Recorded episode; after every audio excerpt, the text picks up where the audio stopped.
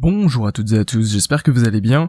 On se retrouve aujourd'hui pour un nouvel épisode de ce podcast consacré aux crypto-monnaies. Aujourd'hui on va parler d'un projet que vous avez probablement déjà entendu parler. Euh, il s'agit en fait de CryptoKitties. Euh, alors pourquoi est-ce que je reviens un petit peu sur ce projet euh, qui a vu le jour en 2000, enfin je veux dire en décembre 2017, c'est-à-dire quand même assez récemment Eh bien parce que c'est un projet qui était extrêmement original et qui a en fait la particularité d'avoir eu un succès foudroyant. Et en fait j'aimerais revenir un petit peu dans ce podcast sur les origines de ce projet euh, comment il a été créé d'où il vient etc un petit peu bon voilà sans rentrer forcément évidemment comme d'habitude dans les grands détails mais au moins discuter un petit peu de ce sujet et puis voir un peu ce que vous pensez vous de comment euh, eh bien les comment dire comment les entreprises euh, dans le monde de la crypto-monnaie peuvent parfois euh, se développer. Alors pour je vais juste rappeler un petit peu le, concept pour ceux qui ne connaissent pas du tout CryptoKitties. Alors en fait, c'est une application qui a été développée sur la blockchain Ethereum et en vérité, c'est une, une sorte un petit peu de, de jeu dans lequel on peut élever et faire grandir des des chatons virtuels qui sont représentés du coup par des tokens. Alors, il y a une certaine euh, comment dire euh, ressemblance éloignée avec Pokémon parce que voilà un petit peu comme dans, dans Pokémon vous devez euh, prendre soin de comment dire de compagnons imaginaires comme ici du coup des, des kitties donc soit des, des chatons bah voilà qui des chatons virtuels. Et donc ça a eu un, comment dire cette application, ce, ce jeu-là qui est peut-être pas je dirais un des premiers jeux sur l'Ethereum, mais euh, c'est vrai que c'est pas quelque chose qu'on voit non plus tous les jours.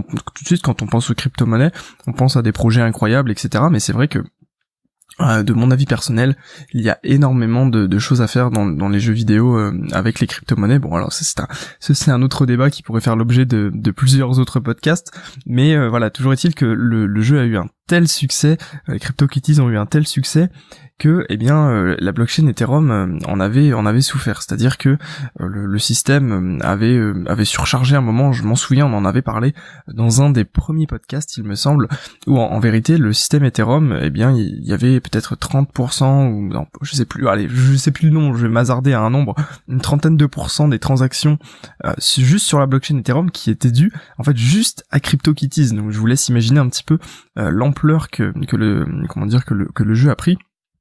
Et donc en fait, euh, le système était basé du coup sur euh, eh bien le, la blockchain, euh, la blockchain de l'Ethereum. C'est pour ça que les transactions qui sont effectuées sur le système CryptoKitties en fait passent passent par l'Ethereum. Ok? donc l'originalité du jeu aussi, c'était que alors il me semble que la, tous les, les chatons que, que vous éleviez, donc les kitties, eh bien étaient plus ou moins uniques. C'est-à-dire que vous pouviez très bien avoir un chaton qui avait une valeur inestimable. Pour vous dire à peu près, il y, a, y a au moins 10 kitties, donc 10, chats, 10 chatons, euh, qui se sont vendus plus de 100 000 dollars euh, sur euh, sur le marché des crypto-monnaies. C'est pour vous dire à quel point c'est assez hallucinant, c'est incroyable la manière dont cette application a pris de l'ampleur et la manière dont eh bien, euh, euh, les, gens ont pu, euh, voilà, c'est un peu une, folie incroyable. Vous vous imaginez vous dépenser plus de 100 000 dollars pour acheter un chaton virtuel. je sais pas comment, quelles sont les motivations pour pour faire de tels échanges. bon après voilà, j'imagine que il y avait une spéculation importante dessus, qu'on pouvait du coup gagner potentiellement plus d'argent derrière. je vous avoue que je sais pas exactement, j'ai pas testé personnellement l'application, donc je peux pas vous dire exactement comment ça fonctionne. Si vous avez des récompenses en fonction des chatons que vous avez, etc. Mais peu importe, toujours ici pour vous dire à peu près que voilà, on parle pas de, petites sommes qui sont échangées, c'est quand même parfois assez important au niveau des, échanges qui sont effectués euh, pour ces kitties euh, qui sont les plus rares finalement. Euh, et donc aujourd'hui, eh bien, CryptoKitties c'est quand même 180 000 utilisateurs, ce qui est pas rien. Quand on, après vous allez me dire par rapport à la communauté, ce qui peut être sur les crypto-monnaies, bon, c'est pas non plus extrêmement important, mais vous imaginez quand même que pour échanger des chatons électroniques sous forme de tokens sur la blockchain Ethereum, il y a quand même 180 000 personnes qui se sont dit ok je vais faire ça. Donc c'est c'est incroyable. Moi je trouve que vraiment ce projet montre euh, à quel point euh, il est possible de voilà de faire des choses hors normes euh, avec les crypto-monnaies avec toute cette technologie. Alors d'où vient en fait le, le projet? Il vient d'un hackathon, donc c'est l'Ether Waterloo Hackathon, donc ça se passe au Canada. alors je sais plus, bah, je pense que c'est à Waterloo du coup, au Canada. Et puis, euh, qu'est-ce que c'est du coup un hackathon? Parce que c'est vrai que si vous n'avez pas forcément euh, un peu, si vous n'avez pas forcément le jargon, euh, le jargon startup, en fait, un hackathon, vous avez une certaine durée de, enfin, vous avez un temps imposé si vous voulez, et puis vous êtes avec une, équipe finalement et vous devez créer un projet et le présenter.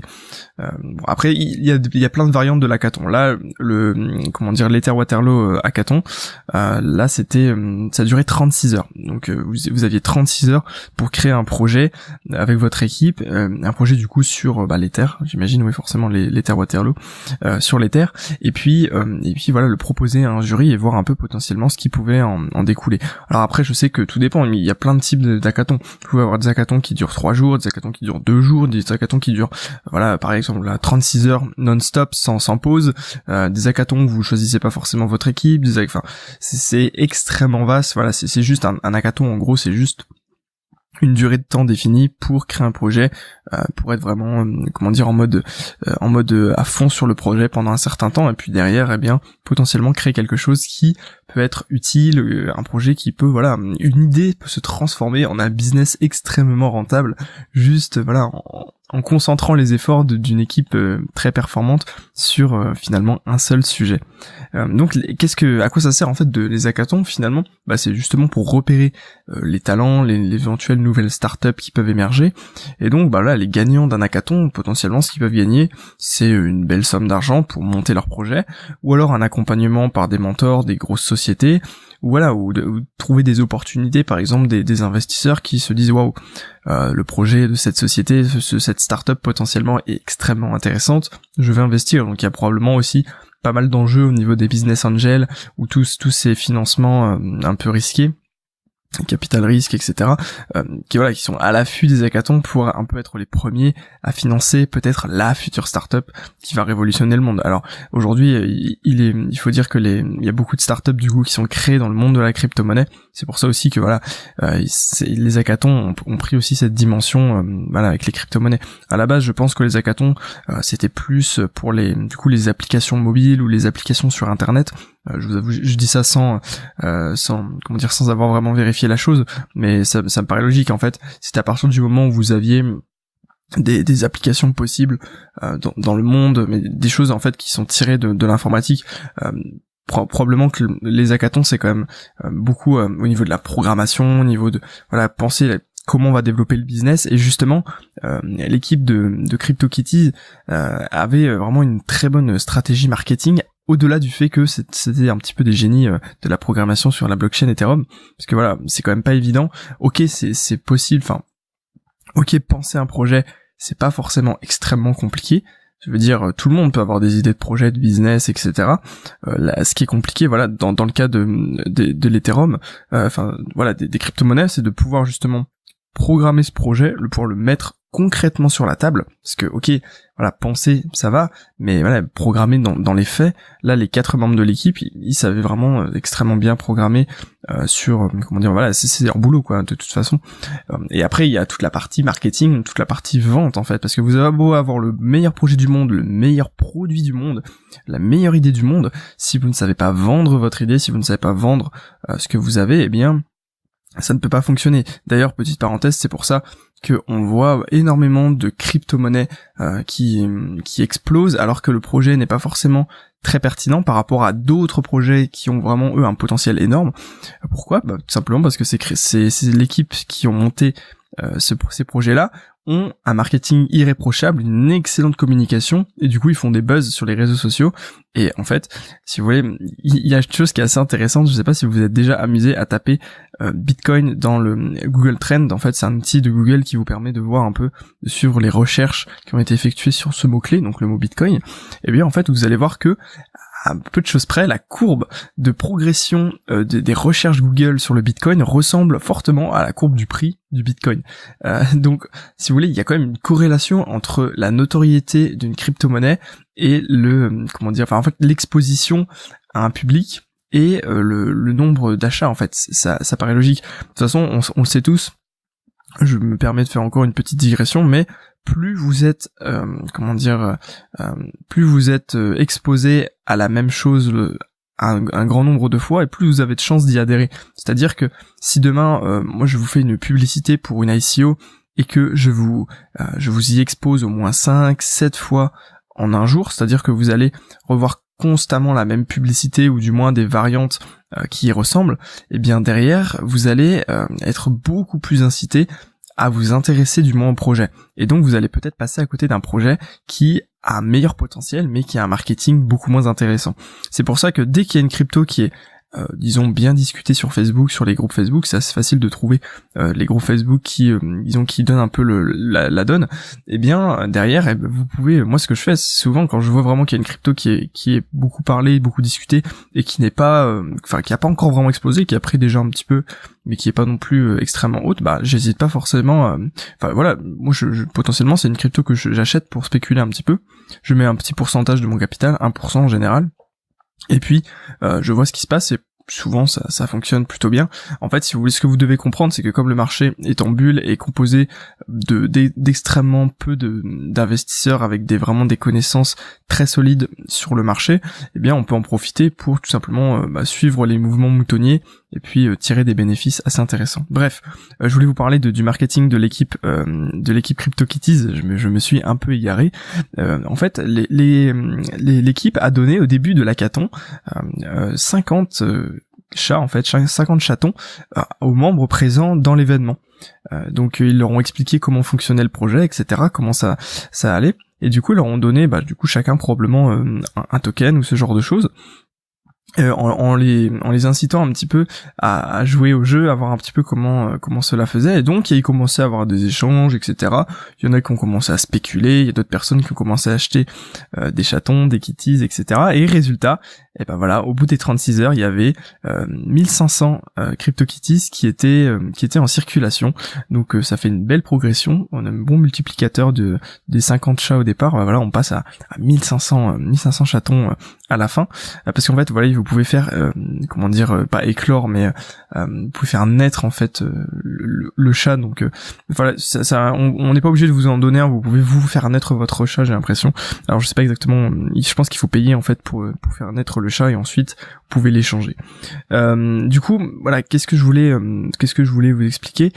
Ouais en, en conclusion de, de ce podcast c'est qu'il il est, je trouve qu'il est extrêmement intéressant de voir euh, ce que ça peut justement donner un rassemblement de talents euh, qui vont justement se focus, qui vont bosser non-stop sur un même projet pour, comme je vous le disais, euh, le, le mettre à bien et puis voilà transformer un, projet qui peut paraître what the fuck, genre, mais d'où d'où on peut avoir l'idée d'échanger des chatons virtuels sur la blockchain. Je sais pas, enfin ça paraît un peu con, mais quand on voit qu'on met une équipe extrêmement performante à la fois sur le développement de l'application et à la fois sur eh bien le marketing de l'application, eh bien on voit que ça peut faire un projet. Donc c'est, moi c'est ce genre de choses qui me fascine de dire ok on a une idée mais comment on la développe? Parce que moi-même en tant que en tant qu'entrepreneur, des idées j'en ai énormément, mais de là à trouver le le réglage précis pour faire que derrière le projet fonctionne, soit rentable, que tout le monde s'y retrouve, que vous apportiez à la fois de la valeur aux gens, à la fois de la valeur pécuniaire ou pas pour vous, à la fois de la satisfaction dans ce que vous faites, parce que c'est bien beau de, de créer quelque chose, mais derrière il faut que vous vous soyez satisfait, sinon bah voilà, euh, on peut on peut être un entrepreneur sans foi ni loi, mais euh, voilà tout, tout, dépend en fait des, des mentalités. Euh, voilà un petit peu ce que je voulais vous expliquer sur CryptoKitties. Donc si ça vous intéresse, je vous ai mis encore une fois un lien vers un article, justement l'article qui explique un petit peu tout ce que je vous ai résumé dans, dans ce podcast. Mais voilà, ça peut être toujours intéressant pour vous d'aller y faire un tour et d'aller le lire. Mais toujours est-il que voilà, CryptoKitties c'est un excellent exemple de, de projet qui, hop, d'un claquement de doigts, d'un hackathon, s'est fait découvrir et du coup a pu en profiter pour se faire un tremplin vers vers euh, un potentiel succès et puis euh, voilà une, adoption entre guillemets de masse. Voilà, il y a quand même 180 000 personnes qui euh, utilisent CryptoKitties dans le monde. Voilà, j'espère que ce podcast vous aura plu. Si vous voulez plus d'informations sur les crypto-monnaies, je vous invite à cliquer dans la description pour rejoindre mon site traderpro.fr dans lequel vous avez une section crypto-monnaie, donc c'est traderpro.fr slash crypto-monnaie.